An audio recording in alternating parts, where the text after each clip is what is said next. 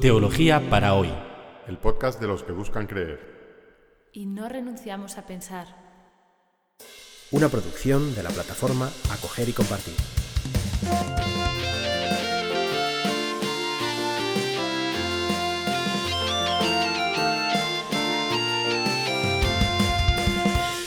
Bienvenidos a este quinto episodio del podcast Teología para hoy. Y, y bueno, hoy vamos a hacer algo especial. Estamos aquí cuatro personas, María, Bea, Miguel y yo, Alberto, que vamos a hablar juntos sobre teología. Y es que la teología no es aprenderse una serie de doctrinas, sino justamente pensar y pensar juntos.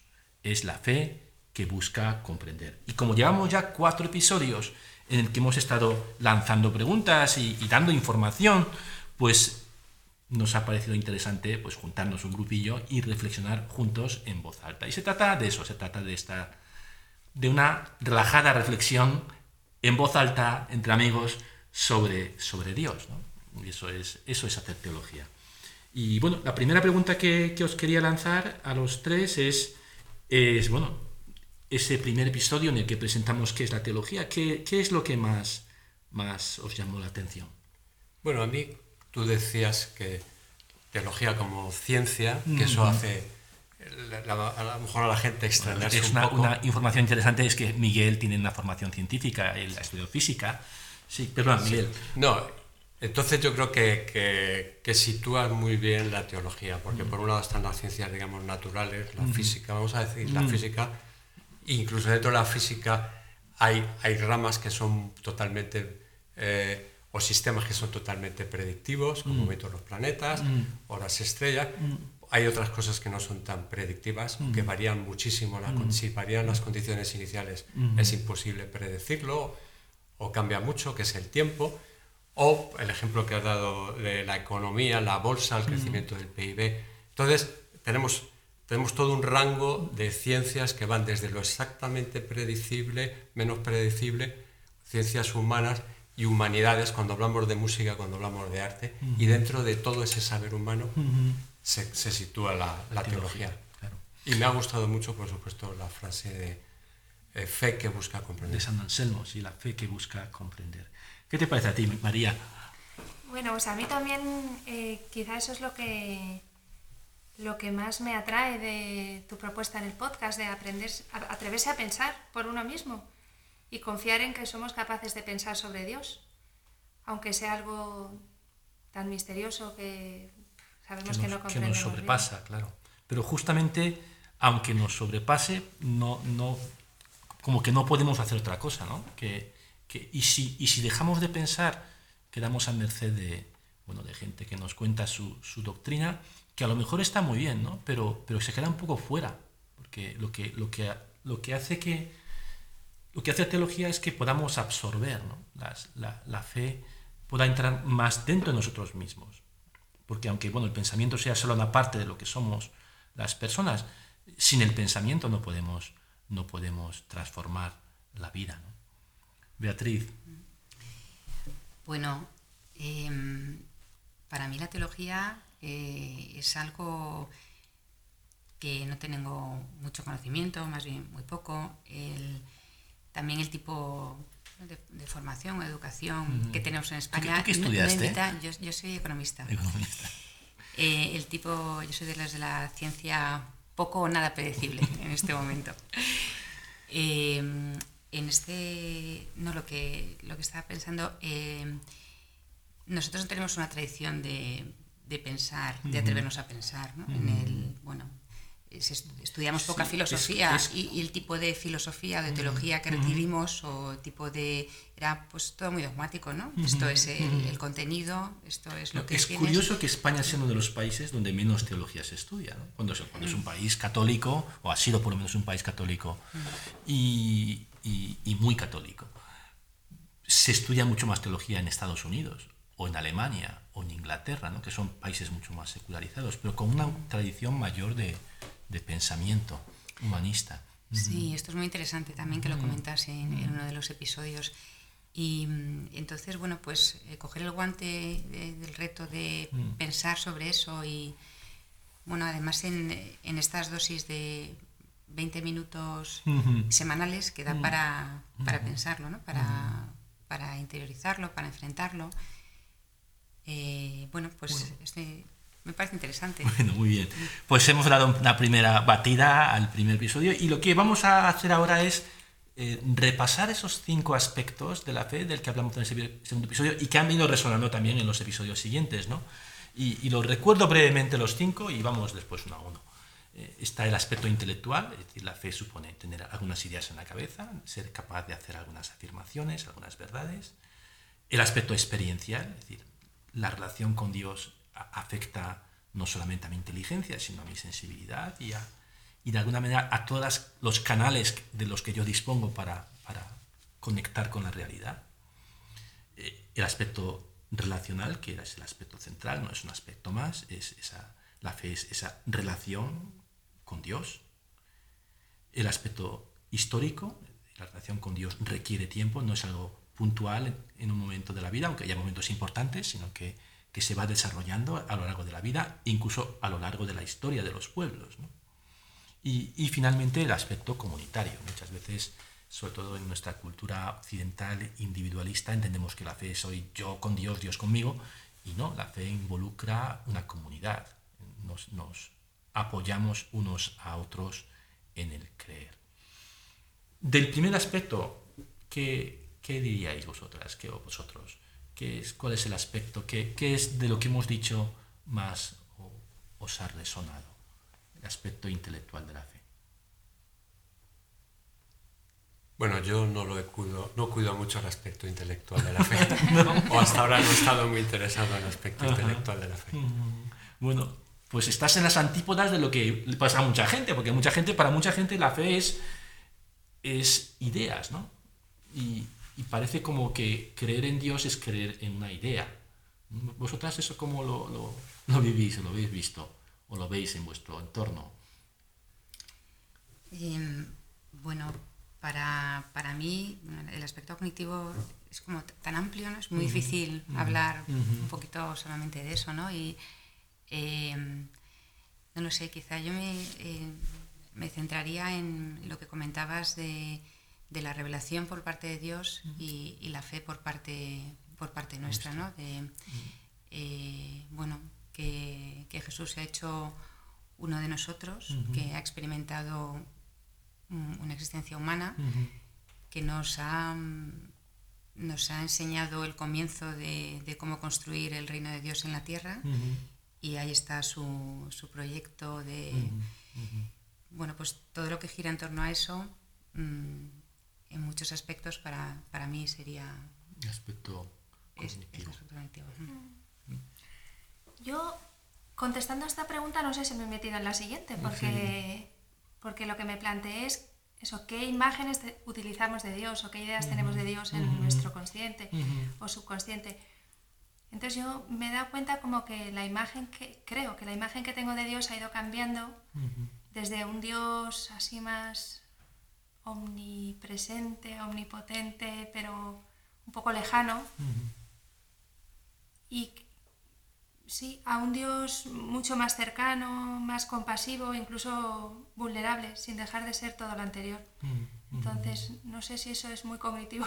Bueno, aquí lo, lo de menos sería clasificar eh, las cosas en, en cinco categorías, ¿no? Sino, sí, efectivamente lo que dices, ¿no? Que afectaría un poco también al tema histórico, es decir, que a través de la vida nuestra imagen de Dios, nuestra forma de conocer a Dios va, va cambiando. Y, yo creo que eso es un signo de salud, de salud espiritual, ¿no? Que, que no estamos fijados en una imagen de Dios, sino que, que esa imagen eh, cambia. Y, y esa imagen de Dios es un aspecto cognitivo, pero también nos ayuda a esa relación con Dios, ¿no? Porque dependiendo de la imagen que tengas en la cabeza de Dios, te vas a relacionar con Él de una. Vamos al segundo aspecto, que es el aspecto eh, experiencial. La fe, os, os lanzo la pregunta, ¿se puede tener experiencia de Dios? ¿Qué, qué- qué- qué entendéis vosotros cuando, cuando se habla de experiencia de Dios?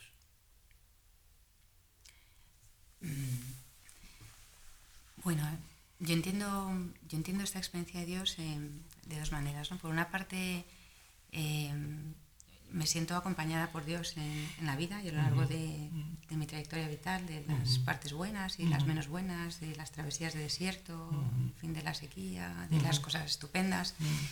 Por una parte, y luego es verdad que hay momentos vitales mm, más fuertes que tienes en la vida, pues, no sé, cuando te comprometes con, una persona, cuando, cuando yo personalmente cuando nacieron mis hijos, en el fallecimiento de una persona muy querida, que tienes experiencias muy fuertes en, tu vida y, y, es verdad que sientes a, a Dios muy cerca, ¿no?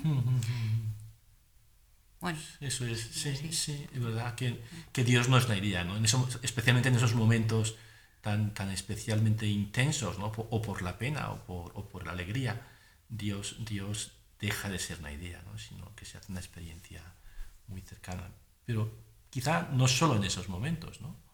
Sí, para mí el tema de la experiencia yo contesto que sí, yo creo que sí. Y aunque a veces la experiencia es simplemente abrirte a un misterio, que aunque quede un poco así, pero es verdad, yo creo que es un misterio que habita en nosotros. Entonces yo creo para mí la experiencia de Dios, que no es algo, digamos, que uno pueda disfrutar todos los días de su vida, también depende mucho de nosotros mismos. Y ya entramos en el tema de la relación con Dios, pero yo creo que sí, la experiencia de Dios existe y yo creo que es, depende mucho de nuestra apertura, de nuestra humildad. Y a veces, para mí, la, la presencia es un misterio, una, una apertura, un misterio, una, una, sensación de decir aquí hay algo. Y por eso a veces no, no me interesa tanto digamos, la parte intelectual, aunque estoy de acuerdo con lo que has dicho, Alberto, que hay que, hay que la fe también hay que comprenderla, ¿no? O sea, no hay que ir más allá de, de la experiencia. Sí, yo me gusta eso que dices de, de abrirse, porque yo lo que está reflexionando un poco, ¿qué te provoca cuando, cuando te pones ante, ante Dios, no?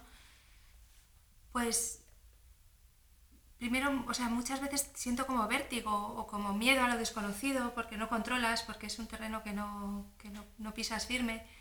Incluso a veces tienes experiencia de estar haciendo un poco el tonto, de, vamos, yo pienso en mis hijos, mamá, pero tú estás segura que, que no te lo estás inventando, que me cuestionan muchas veces y, y, dices, bueno, estaré aquí perdiendo el tiempo, pero, pero a la vez sabes que no, porque cuando vences ese, ese, bueno, confías, cuando confías, eh, tienes una experiencia interior muy profunda de, de eso, de aceptación, de, de confianza, de sentirte libre y capaz de, de, ser tú misma. Entonces, quizá, quizá en estos últimos años, como que mi experiencia de Dios ha sido más cotidiana, ha pasado de ser más puntual en momentos concretos a hacerse más en el día a día, más presente en el día a día. Yo creo que mucho gracias a la oración, es la sensación que tengo.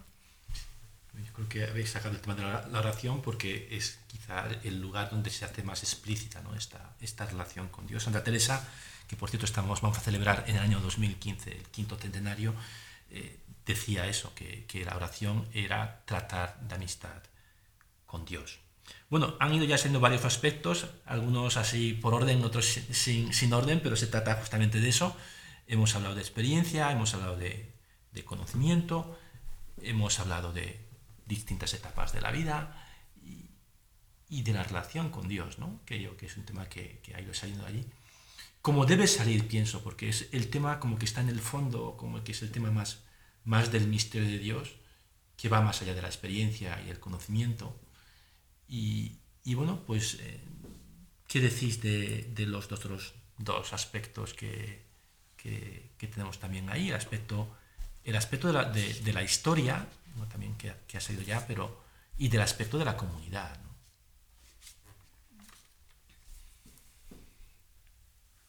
Bueno, yo antes de pasar, a mí el tema de la relación me parece vale, interesante. Vale. O sea, yo, sí. yo a veces, eh, yo creo que el tema de la relación con Dios es muy importante. Uh -huh. Y aunque he dicho, por supuesto, que creo, por supuesto, en la experiencia de Dios, creo que la relación con Dios es más complicada. Uh -huh. Y a veces queremos tenemos, queremos tener garantizado una relación con Dios inalterable al desaliento, mm. inalterable a cómo estamos nosotros, como si Dios casi fuera un objeto o fuera a enchufar la radio, ¿no? Y yo creo que la relación con Dios depende muchísimo de nosotros, tanto más que de Dios, ¿no? Depende y, de los, nosotros. y de los momentos que vamos atravesando en la vida, ¿no? Por supuesto de los momentos, evidentemente, ¿no? Pero de nuestra propia actitud, o sea, sin una cierta humildad, eh, confianza, esperanza, como decía antes María.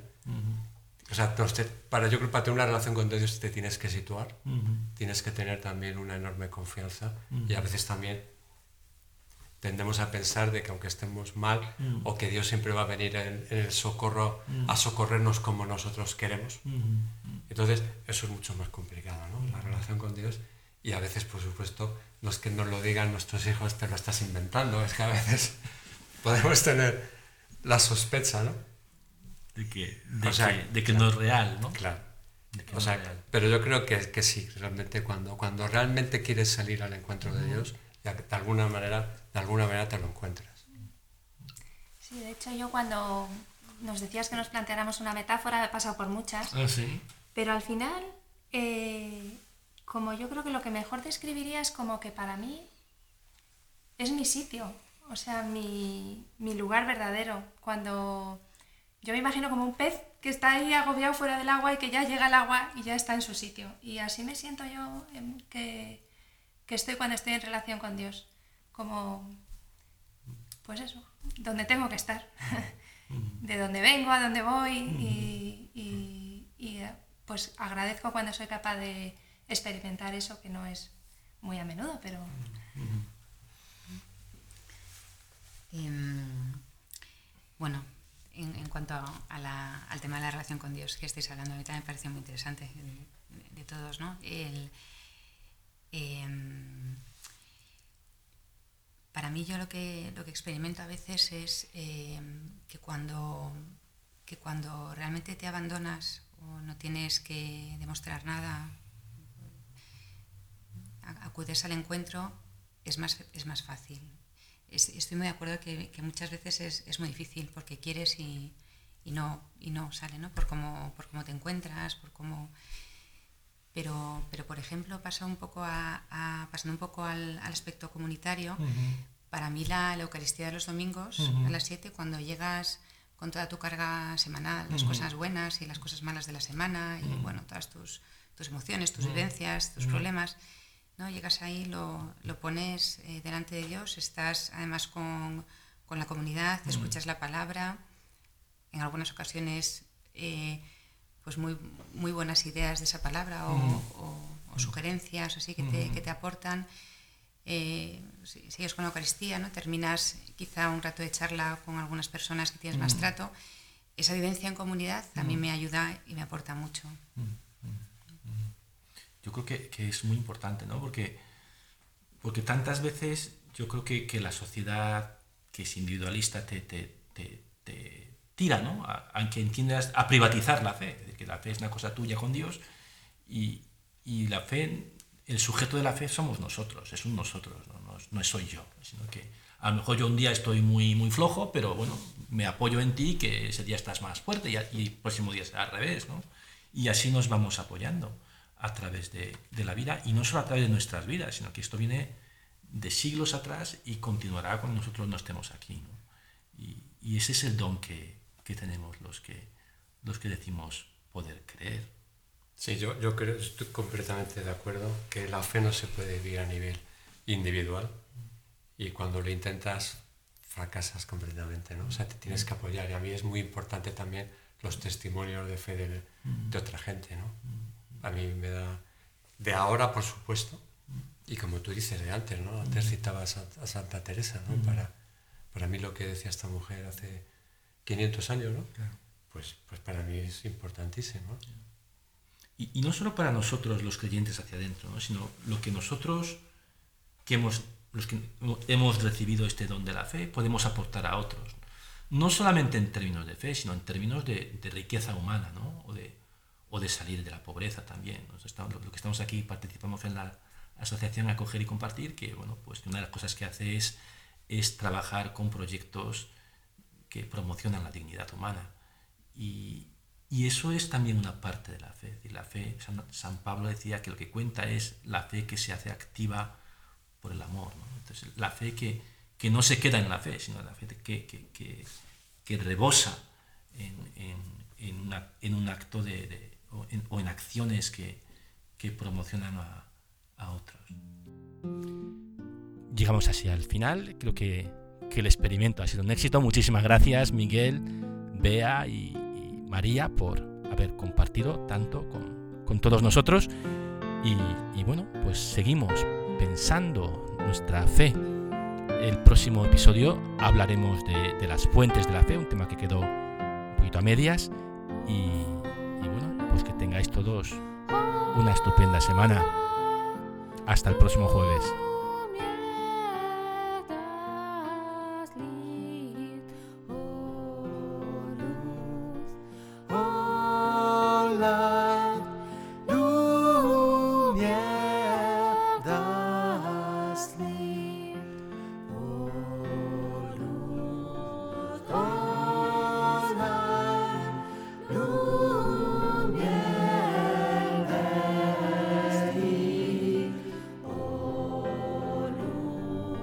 School.